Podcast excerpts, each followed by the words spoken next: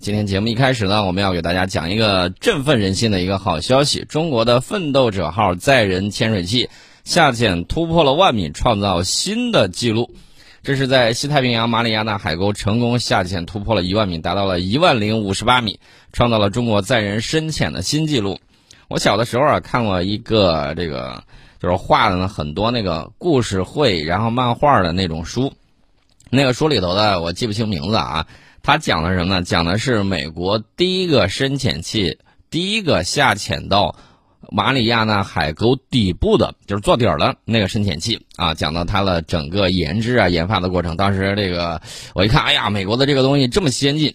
那么我们到现在呢，终于也拥有了我们的这种万米载人潜水器。哎呀，这个还是非常不错的。从百米浅海。到万米的深海，我们载人深潜事业披风斩浪了几十年，这个真的是这个可上九天揽月，可下五洋捉鳖里面的这个下五洋捉鳖。我们国家呢，先后突破了多项核心的这个深潜技术。所以说呢，我们回顾一下我们那段历史啊，七幺零三救生艇是我国第一艘载人潜水器，一九七一年开始研制，一九八六年成功。它的下潜呢只能三百米，航速呢只有四节，但是是那个年代最先进的救援型的载人潜水器。随着时间的推移，我们探索海洋的深度呢也在随之变化。比如说，一九八六年海人一号，一九九四年的探索号等等，这些越潜越深的潜水器呢，为水下定位、声呐探测、抗压材料以及机械控制等诸多领域呢积累了很多宝贵的这种经验。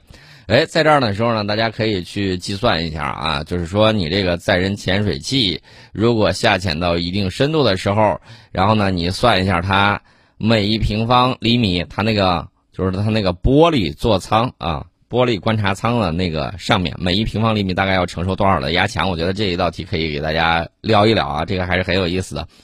那么除了这些之外呢，我们看到到二零一零年七月份的时候，我国第一台自主设计和集成研制的载人潜水器“蛟龙号”下潜深度达到了三千七百五十九米，这是什么样一个技术水平呢？这是继美法俄日之后，世界上第五个掌握三千五百米深这种大深度载人深潜技术的国家。大家可以回顾一下，在这个一九。呃，大概是一九一零年的时候，我们是还是一个积贫积弱的一个国家，然后呢，用了一百年的时间，我们这个载人深潜呢，已经跃升到世界第五。那么到了二零一二年的六月二十七号，我们七千米级载人潜水器完成了它的终极挑战，最终记录保持在七千零六十二米。蛟龙号呢，还拥有世界上先进的悬停和自动驾驶功能。呃，为什么这么讲呢？因为底下水底下它不是说死水一潭，而是这个海流在涌动。那么它的这种自动悬停、自动驾驶功能呢，可以抵御海流的这种干扰。工作的时候可以稳稳的定在海底，不会说海流啊一冲击，然后呢它就随波逐流就跑了，不是这个样子。那么我们接下来我们第二代载人潜水器深海勇士号从研制立项到海试交付。用了短短八年，而且国产化的程度更高，实用性更强。就在我们深海勇士二零一六年还没有下水的时候，我们万米级的载人潜水器开始同步研制。所以，我们将来要建设海洋强国，有很重要的一点就是什么呢？就是如何利用大海底部的这种资源，这个里面很关键。包括有一些锰结核呀，这个我们都讲过很多了。在这儿呢，我们不做序言。那么，除了载人潜水器之外，我们还有很多无人潜水器，比如说海斗号、海燕号、海翼号。海斗号呢有远程遥控和自动作业两种模式，是我国首台万米级科考潜水器，让我们拥有了自主研究万米深海的这种能力。无人的下去以后的时候，可能在海底啊，大家可能坐在家里面，呃，也有可能会直播，给你直播什么呢？在万米或者说这个深海里面，在海底，我们的。无人科考潜水器给我们，呃，传来下面科考的这种画面，或者说用我们的这种自主自动作业的这种能力，比如说海底矿车啊、海底养殖牧场这种都可以去考虑，啊，这是我们未来要进军海洋一个很重要的这个手段。我们先说啊，这个二十世纪五十年代。瑞士这个皮卡德父子造了一个著名的潜水器，叫迪利亚斯特。迪里亚斯特潜水器呢，外形很酷炫啊，有点像飞艇，底部是载人的球舱，上端呢用一个装满汽油的桶提供返航时的这个浮力。一九六零年的时候，这个迪里亚斯特号在马里亚纳海沟进行下潜啊，在九千米处有一个观察窗突然出现了裂缝，但是这个潜航员呢依然决定下继续下潜。最终呢，迪里亚斯特号成功到达了马里亚纳海沟底部。虽然无法在海底航行和作业，但是它是世界上第一台到达这里的这个潜水器。然后呢，是这个阿尔文号。阿尔文号也是世界上最著名的深航深海考察工具，服务于美国的伍兹霍尔海洋研究所，服役五十多年。它下潜超过了五千次，堪称这个劳模。一九七七七年的时候，阿尔文号呢发现了海底热液以及生物群。让人类对海底和生命的起源呢有了新的这种思考。以往的时候，我们认为这个海底应该是一片死寂的世界，但是下去之后发现完全不是那么回事儿。有海底热液的地方，它周围还有相当多的这个生物群。虽然海底深海的这一些动物啊长得，让我们用观点去看的时候就觉得长得比较丑啊，在这个地方可能那个光线也达不到，长得好看长得不好看对他来说无所谓，关键的是能生存下去。这个鹦鹉螺号。啊，大家还记得《海底两万里》那个潜艇吧？它是跟那个科幻小说《海底两万里》那个潜艇是有同样的名字，它有强大的这个水下搜寻功能。这是鹦鹉螺号。除了这些之外呢，还有芬兰建造的这个和平一号和和平二号。呃，这个芬兰建造，当然属于俄罗斯科学院，可以协同完成复杂的这种任务。一个在海底作业，另外一个在母船上时刻待命。如果说和平一号出问题，那么和平二号就可以立即施以援手。另外呢，这对兄弟还双双进军好莱坞，就是那个电影《泰坦尼克号》呃出现的那个两个潜水器，就是去找泰坦尼克号那个遗骸，就是他们俩。呃，日本作业能力最强的潜水器是深海六五零零号啊，这个曾经被日本漫画家呢搬到这个漫画当中去。呃，这是我们讲到了这么多这个潜水器。我们随着科技的不断发展，我们对海洋的这种了解呢也会逐渐加深。但是我们探索海洋的步伐呢永远不会停止。呃，大家都说我们现在只是在地表。如果拿一个苹果来打比方的话，人类可能连那层苹果皮儿都没有吃透。那么再往下还有更多的这种能源也好，更多的这种资源也罢，我们还可以利用的有很多。那么很重要的，除了这些地方之外，还有很重要的一点，就是我们讲到的这个海洋。海洋确确实实孕育了生命，而且海洋呢有非常多的地方呢，我们还没有完全探索得到。我们可能对月球了解的比海洋底部呢更多一些。那将来怎么样去利用海洋，怎么向海龙王要保卫啊？这个也很关键，也关系到我们的这种国民经济的这种发展。那我再说另外一个事儿，这个事儿呢，让人觉得 有点滑稽。你觉得一艘服役四年的船能叫老舰吗？显然不是吧，显然不是吧，这是军舰啊，服役四年应该说还是很年轻的，对不对？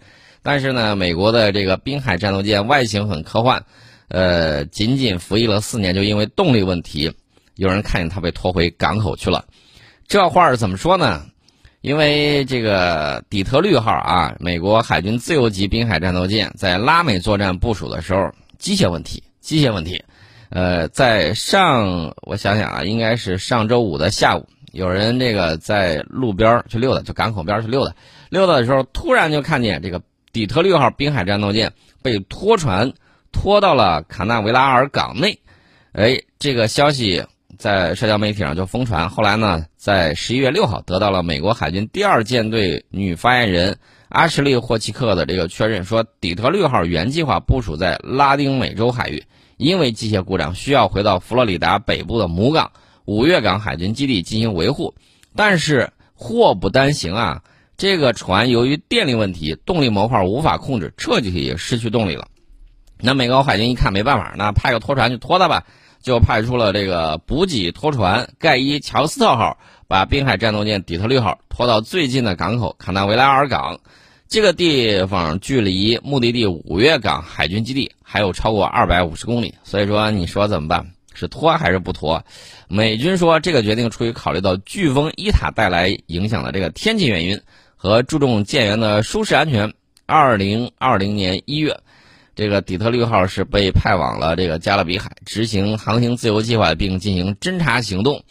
就在返航之前，这艘船就是底特律号，仍然和独立级滨海战斗舰加里伯埃尔吉布兹号在委内瑞拉附近海域巡航啊，去巡，呃，委内瑞拉的事儿去了啊，对马杜罗政府进行威胁。结果呢，出师未捷身先死，长使英雄泪满襟呐！这个底特律号就半死不活的被拖了回来。这个底特律号是自由级滨海战斗舰的第四号舰，满载排水量三千吨，外形很科幻。大家心说，也就护卫舰水平啊？对，也就护卫舰水平。二零一四年十月下水，两年之后投入现役。这个自由级滨海战斗舰单舰造价高达五亿美元。谁干的这个活呢？洛克希德马丁公司。大家说哟，洛马公司除了玩这个飞机，也要开始玩船了。洛马公司原来收购的有啊，所以说呢，人家也可以去做。外形呢，就像洛克希德马丁公司一如既往的设计一样，很科幻，然后隐身性能也不错。但是这个船呢，生不逢时啊，真的是生不逢时。为什么说生不逢时呢？因为这个这个船呢，他当时考虑的时候，觉得我有这个东西的时候。呃，有一些国家，比如说太平洋对岸的那个国家，它的海军还是黄水海军的时候，我觉得拿滨海战斗舰压他一头不成问题。结果后来发现，呃，对手这个呼里哗啦下了一堆饺子的时候，他就发现，嗯，完全不是预想的这那种情况。所以说，我们看到还有一个原因，就是九幺幺恐怖袭击之后，这种高速灵活、小排水量、轻武装的这个舰艇，可能就不太实用了。为什么呢？沿海驱离海盗支援陆战是现代反恐战争的主要任务，美国海军是这么认为的。但是这个东西，主要原因还在于我们自身过于强大了啊！来自东亚的海上压力剧增，滨海战斗舰的这个吨位太小，武装不足，续航能力也不够。所以说呢，面对新时代的海军建设要求，呃，美国海军认为把钱花在面对东亚的难题上，显然更加紧迫。首批四艘滨海战斗舰已经宣布将在明年的四月前退役，要它用处不大，干脆退役了事儿，也就是服役了这么几年啊，也就是不行了。其实呢，我告诉大家，这个船呢，它出问题不是一回两回了。那也我记得二零一五年底的时候，自由滨海战斗舰它的那个三号舰，就是底特律号的哥哥啊，三哥密尔瓦基号，在首次海上航行的时候。首航啊，就因为变速箱故障被迫关闭发动机，由拖船把它拖入了港口。这个船，这个船设计依赖怎么说呢？它依特别依赖结构复杂的组合齿轮变速器，啊，这个结果呢会时常导致机械故障，因此这个舰也颇受批评。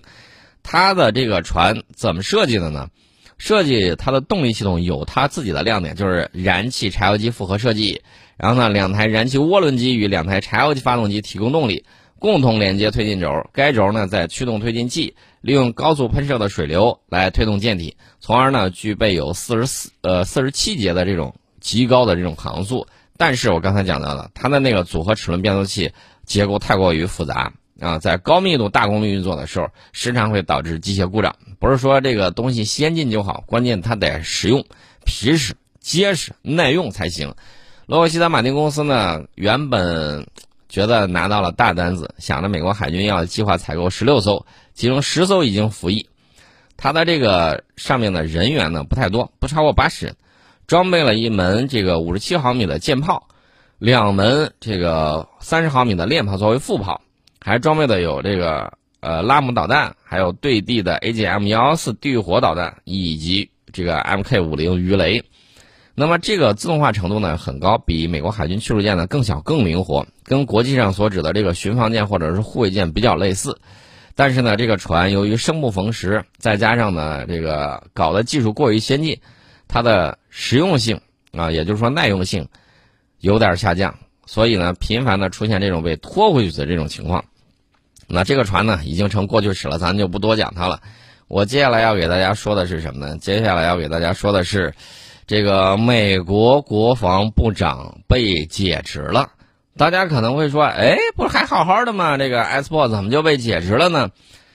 二零二零年美国总统大选余波未平，争议不断。那现在我们看到中俄两国的这个表态呢，是意思就是我们得按照你的这个法律宣布的来啊，不像其他有一些国家，上去就开始去怎么说祝贺啊，甚至有些国家在美国现任总统宣布自己当选的时候，已经发去了贺电，这个事儿弄得还是挺尴尬的啊！不知道这个后任美国总统会如何看待这种行为？在这个里头呢，大家也会看到，国际上外交独立的国家其实并不是特别多，敢于坚持自己的这个声音，而不是随声附和的少之又少。那么，在大选中受挫的现任美国总统一边和媒体打着嘴仗，我们也看到了美国媒体是怎么样行使言论自由的。一方面呢，推特夹了他啊，不让他发声；另外一方面呢，人家正在直播，现场直播直接给掐断。啊，除此之外呢，还一边倒的，尤其是那个做人不能太 C N 的 C N，他经常干什么事儿呢？这个这个媒体可坏了，这不是我说的，是美国总统。美国现任总统说他 fake news，他怎么说来着呢？这个事儿我不太信啊。他就是说说人家这个啊现任总统夫人打算跟人家离婚，打算这个分财产。你咋知道的？他都信不过你，从哪儿知道的这个事儿？你在白宫安插的有线报吗？那美国这个白宫的这个警卫什么之类的，怎么就这么大嘴巴呢？一点保密意识都没有吗？哎，反正这个消息人家就说出来了。美国媒体只管造谣，不管后果，反正人家就只管说啊。然后呢，你会看到这个美国媒体各种这个宣布啊，说这个拜登已经成为了这个美国这个总统，然后还干什么事儿呢？呃，这有点像黄袍加身呐。不管你怎么样，反正人家是已经说过了，就是美国媒体的这个嘴巴是特别的这个厉害。那特朗普发了一条推，说什么时候由媒体来宣布下任总统了？你不是说好三权分立？这个法律规定的该怎么宣布，你就按法律去来。什么时候这个美国媒体可以代替美国法律去弄？那你这个作为第四权利到底是怎么去做的呢？不清楚。啊，我们就看这个特朗普在推特上发这个发推说，什么时候开始由美由媒体来宣布我们的下任总统了？过去两周我们学到了很多。在特朗普这条推文发布之前，梅拉尼亚则表示，美国人应有公正的选举，每一张合法选票都该被计算在内，而不是那些非法的选票，要完全透明来保护我们的民主。特朗普的长子小特朗普也发推称，公开一切，不能让坏演员逃脱。